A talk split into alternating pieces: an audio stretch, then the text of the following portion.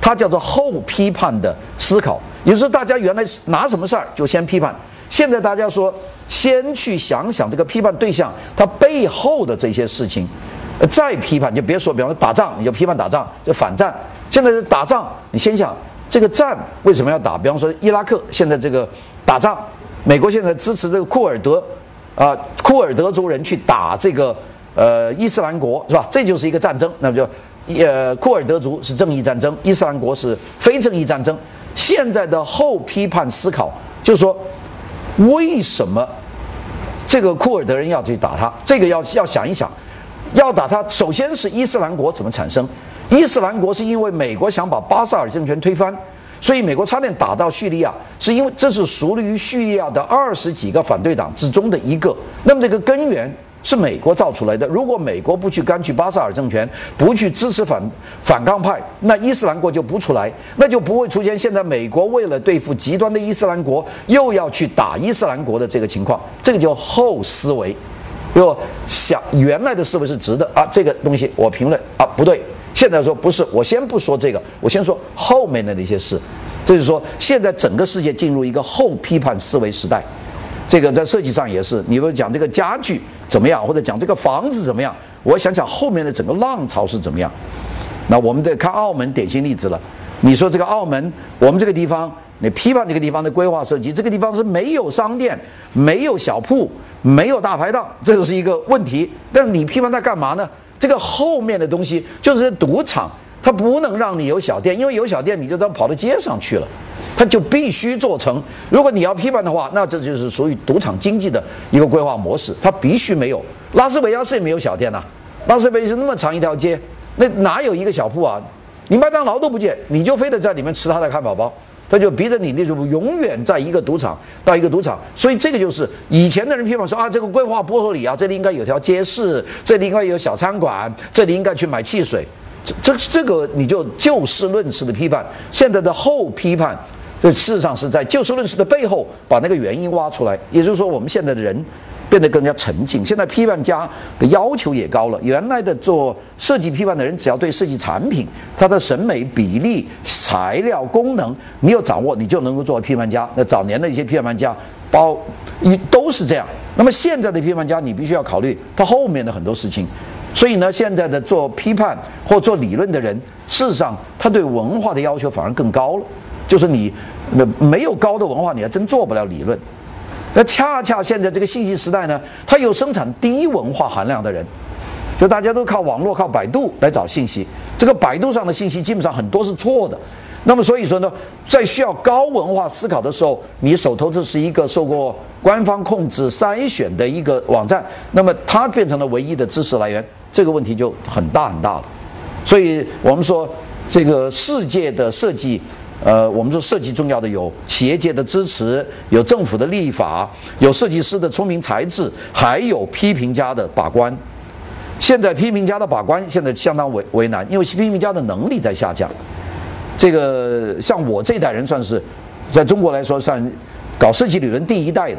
那我们这代人，我跟呃柳冠中老师跟我不一样，他是个实践家、教学教育家，我主要是搞理论多、写书的。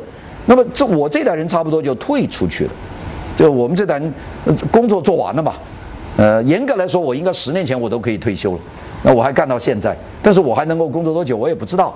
那么但是总体来说，我们这一层的人，呃，基本上就离开了，离开了就是下一代，下一代的就是下一代的人现在也发觉在退休了。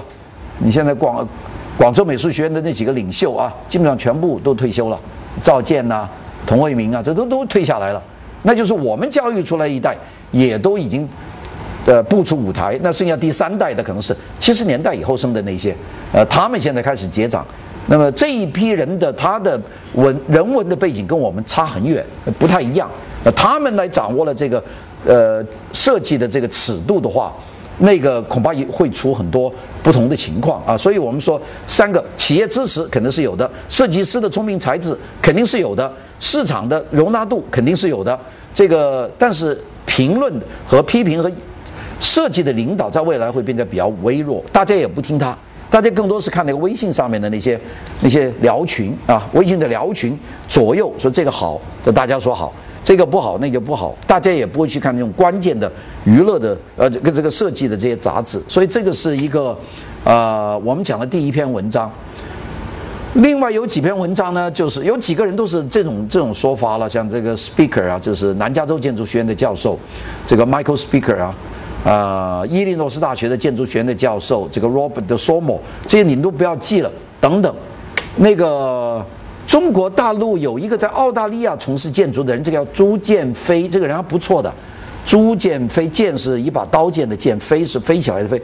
朱建飞是在外国第一个用英文写了中国现代建筑史的人，但是这个书已经出版了。叫朱建飞，你们可以上网查查朱建飞。那么，所以呢，他就认为这个有很多人提出了很重要的理论。这个时候，我们知道有很多人是在理论上想做探索的，其中有一个很重要的人就是我们说的 Ran Koolhaas，就库哈斯。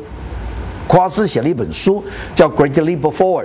呃呃，中文发音成大跃进，他用的名字也是大跃进这个名字。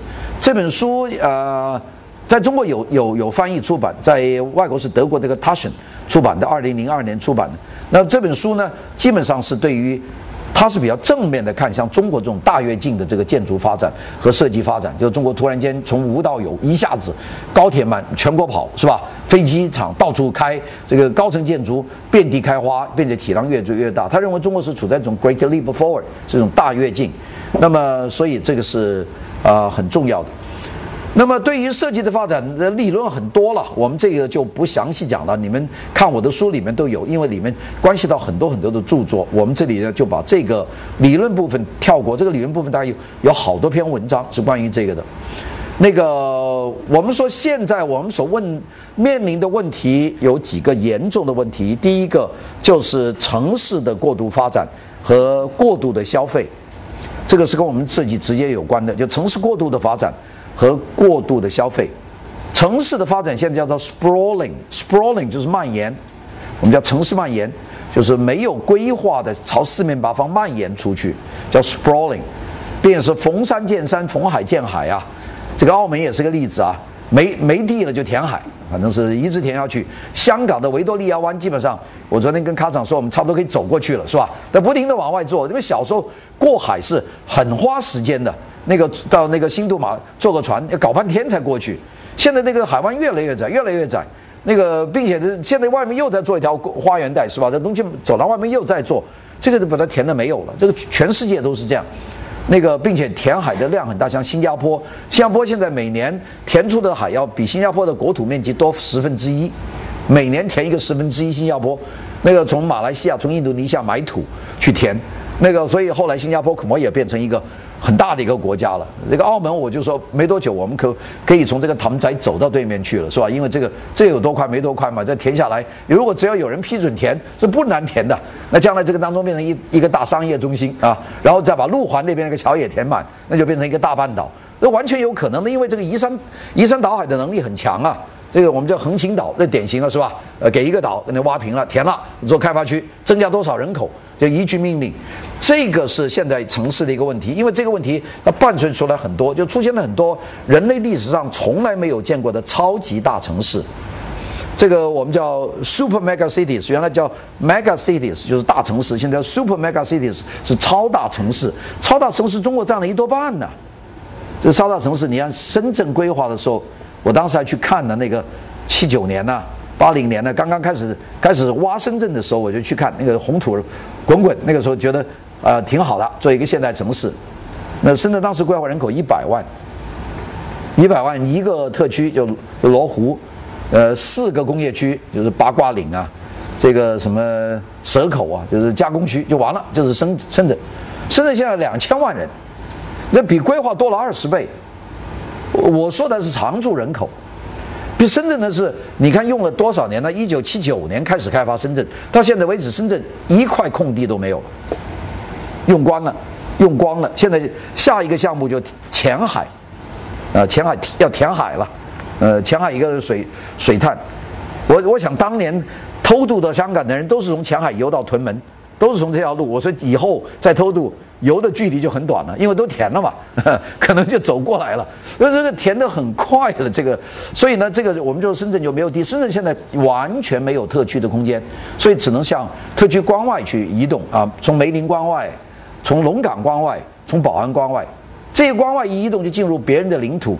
龙龙这个龙岗关外，那就是惠州的界地界，惠阳的地界。你从宝安关外一过去，东莞地界，你就没你别人的地方，那你这个无限扩张。我们再看看北京这个城市，原来解放的时候人口一百万，地下水位两米。北京我我小时候五十年代到北京的是，把西瓜放在井里面的，很凉快嘛，是吧？呃，两三米，因为井都是石头井，拿一个桶吊一个西瓜。然后呢，到吃的时候把西瓜捞起来是冰冰镇西瓜嘛，井水很凉，两三米的水，北京的水都可以看得见。那个时候就知道珍妃是可以被淹死的，是吧？因为实际上说把它淹死了，在两米多把它塞进去不就死掉了？现在你去北京看那个珍妃井，那是淹不死人的，那就是一个干井啊，那绝对没水啊。那当所以现在很多人介绍说珍妃是被给淹死了，他说怎么死啊？这不就是一个洞嘛？那在下面待一下就完了嘛？没法淹死，因为当时故宫里面每个故宫里面都有井啊，都是用地下水。现在没有水，北京地下水位现在是多少？那解放前三米啊，我们讲，现在北京地下水是七十六米，就七十六米完全没水，要打七十六米啊，打下去就是原始地地下水。变成现在那个水他们都想动，所以后来说再不能动，再不能再动，北京要地陷，塌下去了。那么塌下去怎么办？没办法，所以。就搞了世界上最奇怪的工程——南水北调。那问题是南方的水，你把它调去南方的话，就变成干旱之地了。我到丹江口水库，那汉江水，清清的多好的水库啊！那汉江两两边的稻田长得多好啊！他们那个当时那个地委书记杨斌杨斌庆带我去看，他说：“哎呀，这丹江口的水多好啊，太漂亮那个地方，两边青山绿水。”他说：“很快就没有了。”就全部要给北京人拿去冲马桶嘛，是吧？呃，现在没有了，现在做了做了一个南水北调工程，但是南水北调工程不能解决问题，就因为北京人口越来越多，就你北京还是不够水。北京在全世界大城市里面的人均水量是属于奇奇特的低的一个水准，呃，就是好像是只有广州的二十分之一这样子。但北京的用水量还是继续高，大家还是还是继续的冲马桶，大家还是继续的去游泳池，大家继续的洗车，呃，继续的种巨大的花草树木。这个北京其实是没有水，这个这个我们想，就城市的这种巨大的蔓延成问题。上海有典型例子，你在上海，上海原来有三四百万人口，中国东亚最大的城市，现在常住人口两千万，呃，流动人口一千万，三四千万，三四千万就是德国的全国人口啊。你摆在上海一个地方住，压根儿就见缝插针。并且上海的问题也大，上海的地下水也是用地下水。上海当然不缺水，但是上海的长江的水太大的污染了，呃，黄浦江的水完全就不能碰了，那就严重污染。那上海什么地方有清水呢？用地下水。上海的地下水打搞多了以后，上海就出现了陆沉，就上海往下沉。上海是中国沉的最快的城市，所以上海上海搞了二十一个崩水口，就是把长江的脏水打到地下去，把这个城市浮起来，否则上海整个就下去了。你想想，如果有埃尔尼诺现象，上海遇到一次大概五米高的浪潮，上海一多半地方就给淹掉了。上海不要多大的浪。那不需要说是没日本那个三十米的浪，上海五米就够了，五米南京路就是一泡汤，所以这个你说这个城市它不堪负荷，你怎么办？你朝哪个方向发展？呃，挺难的。当然也是一个办法，填海啊，我们填海也是上海现在的方法。呃，浦东机场把填出去是吧？外面继续填，不停的填，就是跟海，反正中国的海嘛也没有什么好啊，就反正黄黄黄汤一个，嗯。但是这都不是放，因为这些城市他们承受了不可能承受的这个资源的压力，呃，它形成的条件是多方面的，像这个大气污染，这个是雾霾，这个已经是北标准现象，北京的典型是吧？大家北京老是说，哎呀，这是自然产生变化。你看这个七十年周年阅兵的时候，北京天多蓝呢，那就是一个月工厂全停掉了，一定蓝天，把车全禁掉了。那那肯定不是自然的问题了，是你人搞出了问题了。那北京说那天阅兵完了，下午一通车，天就马上灰了，那就很快。因为北京要让它不蓝，它是河北的工厂都得停，你看，就整个整个河北周边，什么石家庄啊、保定啊，呃，北面的唐山呐，这秦皇秦皇岛啊，全部的工厂都给它停掉，哎，北京就蓝天，那就是说明什么东西？人太多了。天津不用说了啊，天津真是一个乌烟瘴气的城市，那也是两千万人口啊。你到天津看，永远是灰颜色的，永远你不知道你在哪，就是灰蒙蒙的。我在天津住过那个爆炸那个地方。那个新区，我在那个 一个宾馆住过，晚上看出来那简直是很很奇怪，那感觉好像在火星表面，你知道吧？呃，完全是平的，啥都没有，也没有树，很平很平。有几个奇异的现代建筑，住住在那里叫什么酒店？坐在酒店里面，这里有有窗户，窗户一打开，晚上没有灯的，它因为这个完全渤海填海嘛，就是一大片平的，有几个这个警卫的灯，那个感觉很奇怪。那那次是给我一个什么终身成就奖，我也没搞清楚去颁奖。颁完奖，我拿了个奖，站那个窗户看在外面，那边火星一样的土地，我觉得非常怪异的感觉啊。这个，呃，那所以我们这个设计师应该是不给奖的。你把把地球搞成这样子，这类的城市，特太多了，太多了。所以我们说现在面临的问题就是这个。一个问题就是城市的过度发展。城市过度发展，我们产生了一连串的问问题。第一个，我们知道过度依赖汽车的城市发展的一个政策性的问题。我们老是学美国，嗯，中国人特别喜欢洛杉矶。这洛杉矶是我在那里生活工作过三十年的城市，我特别知道，这洛杉矶是最不应该学的一个城市。我们洛杉矶没有公共交通系统，每个人一个车。洛杉矶一千二百万人，有一千五百辆汽车。呃，汽车比人多，但别人堵得不厉害。那路大，一边十车道，你想它是什么路？变得五层交通，呃，高速都可以开得很快。我们没有这么大的土地的可能啊！你说全部做一边十车道、二十车道的公路，那基本上深圳就基本度道路就没有了，是吧？你都变成一个巨大的一个一个，那不可能。那我们去看，哎呀，美国人好学这个美国梦，现在中国梦都做起来了。过度的依赖汽车产生了很多问题。首先就是大量的可用的空地是给汽车占领了，就是道路和停车场。昨天我这手机上有人传了一条北京，说北京的这个基本上是十个停车场构成的，一个叫做国贸停车场，一个叫做中关村停车场。就把北京最堵的地方就叫停车场，说北京是由一个皇城加十个停车场组成的城市，那句话挺挖苦的。然后就列了十个停车场，七个十个是最堵的路，长安停车场是最大的，是吧？长安街叫长安停车场，第二个叫做国贸停车场，你看国贸那个那个停车，然后呃这个叫什么中关村停车场啊，这个什么什么什么三环停车场，反正列了十个，我一数，北京基本上整个一停车场，这个没有办法，这个过度依赖。这这汽车一多，也就造成了很多问题，停车的问题，呃，肯定是个问题了。那停车，你到北京去，你给我个车，我也不敢开啊。我我到北京，比如说，有个朋友说我加两个车，你拿个车去开吧。我说我我怎么开啊？第一个单双号，呃，这单双号就要就封掉了。那个笑话也是，有个人开车，警察说你是今天搞开错号，你是单号，今天是双号日。呃，他说警察叔叔，我昨天在路上的，就是我开了一天嘛，就。呃，北京人的很多故事就是说，我堵了一天嘛，那从单号堵成双号，这个故事太多了。这个，并且呢，造成汽车尾排气造成严重的这个空气的污染，空气污染。北京那个污染，我在北京住是实在是受不了，那个简直每天那个衣服就是黑的领子。那洛杉矶一个礼拜都不黑，它那空气真干净。皮鞋北京每天要刷。外国不要刷汽车的玻璃，那是典型的。这北京就变成一种极为重度污染，变汽车尾排气就变成一个问题。那北京的人，我估计肺的问题也很大啊。呃，我们看了柴静拍了一部那部纪录片，我觉得还是很反映的问题的。当然，很多人呢乱骂，我觉得这个你妈柴静干嘛？她一个一个弱女子能够拍这部电影，这不错了。当然有政府帮忙，肯定有政府帮忙，她她才能够放。但是她帮这个忙是帮了个好忙嘛？那中国人就是喜欢，这么什么事儿他都要把先别人先先骂一下，这个民族性也很奇怪，就是说干好事儿也得骂，这个那个反正奇怪，呃，没搞懂，没搞懂。那么这个也就造成北京人的这个呼吸系统的病特别多，也是一个笑话。说有个人到三亚一去就晕倒了，晕倒了是吧？你看过那个故事吧？就晕倒了，晕倒了说这马上送到医院急救，人说这个急救不了，输氧啊，越越输越越就不行。后来说这个人是北京来的，哦，医生说赶快把汽车的尾气管给他接上，嗯，这这马上就醒了。就是这北京故事嘛，就是，呃，给他他他没有氧气，所以你要给他氧气，他就他晕倒，他他的肺很坏，所以给汽车尾排气给他，他就一下醒了，觉得很好很舒服。那北京就是这样的空气啊，这个就不用说了。我们说原来呃这个。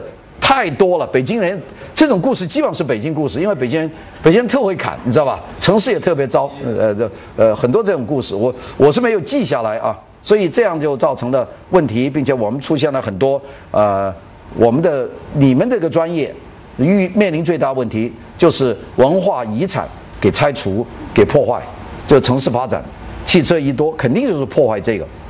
北京做一条路没有道理的，就平安大道。平安大道那条路是东四十条，是一条胡同。那条路上，这个有七八十个文物，就那条路上面，就要为做条路。那条路呢根本没有道理，因为那路做宽了以后，北京城里更堵。就北京就压根儿就不要让车进来。他说要打通一条路，跟长安大道并行的叫平安大道，呃，把它做了，把把隆福寺那些全拆掉。拆的时候我就。就很伤心，因为这是一拆拆了七十多个最重要的宅子，就不用说了，并且当时的人民在他旁边，我看老百姓啊，就每个人拿着现金，那我没见过这个，每个人拿了一块现金，不是晚上有挖土机吗？就要拆房子嘛，这个每每一挖，大家拿钞票去赌，就挖出来这一斗倒下来就我的，差不多每一斗里面都有东西，你知道吧？那个那个房子里面石雕啊。古董啊，甚至有埋在地下的珠宝啊，就是每一铲下去，大概就比方说，我这个赌一千块钱，一一敲挖进去倒出来没有，我算亏了。挖第二敲，我再赌一千块。我看了几十个人围着一个，每一个推土机旁边围一圈人在打赌。你想那个是多多害人的一个项目。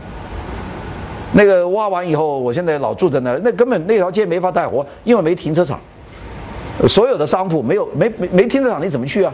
那路边又不许停，我就老住在里面，因为我的那个出版社中国青年出版社在十二条，我等着住在十条，我走过马路就到出版社，我好校对稿子。后面东总部胡同是人人民美术出版社，也是我出我的书，所以我前后都走，我就跟编辑们聊。我住的那个房子是煤炭工业部的一个一个宾馆，煤炭部原来是里面胡同里面的一个非常好的谁的房子呢？方岛川子的家，那么一个房子现在拆到马路边上了。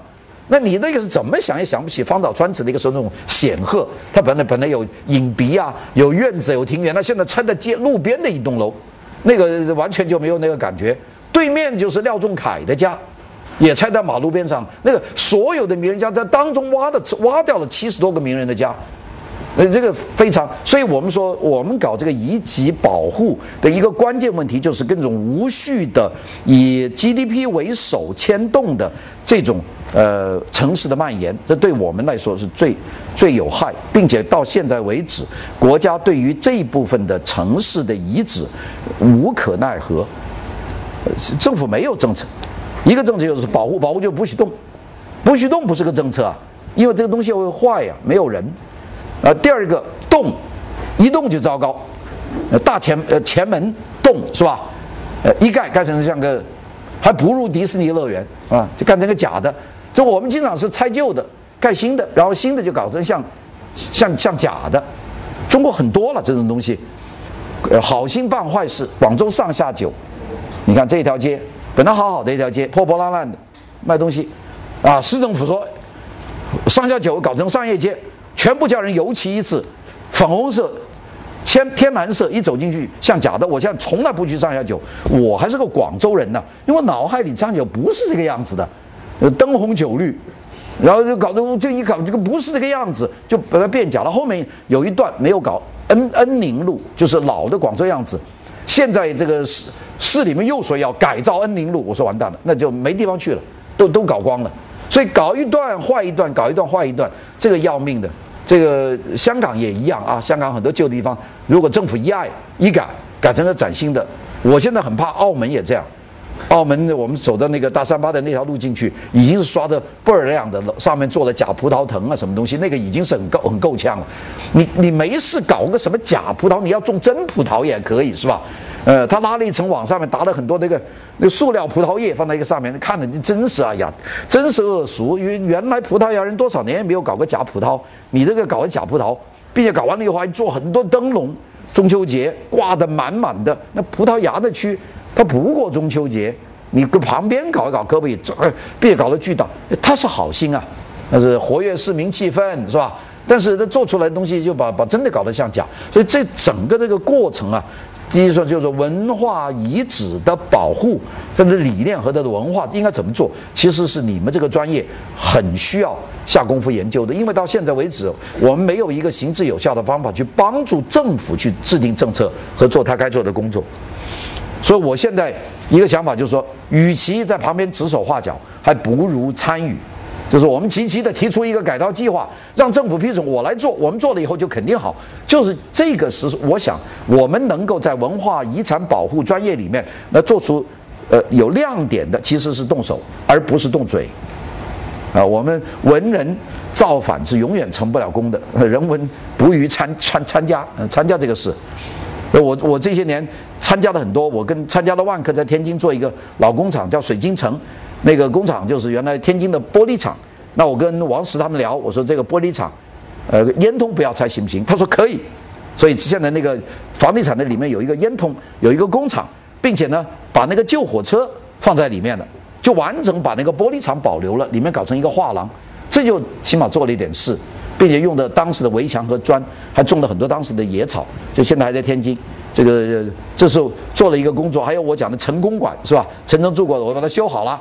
那个在重庆，这也做好了。所以，我我接手的东西，只要有一点可能，我都要求他们在里面某一个部分保护一些这个文化的遗产，这是我们能够做到的。所以我说，在这个过程里面，城市的蔓延、古籍、遗址、遗址的破坏，这个我们要想办法在理论上理出一个条理，并且不要只满足于批判，要满足于呃找出解决的方法，解决解决的方法。那个有些城市太大，像北京，你不知道从哪何下手，并且专家太多。北京的问题就专家太多。你你在北京，我经常开讨论会，一来来几个院士，那院士一来，好像院士啥都懂。中国就这样，你只要够大，你就是所有事情都问你。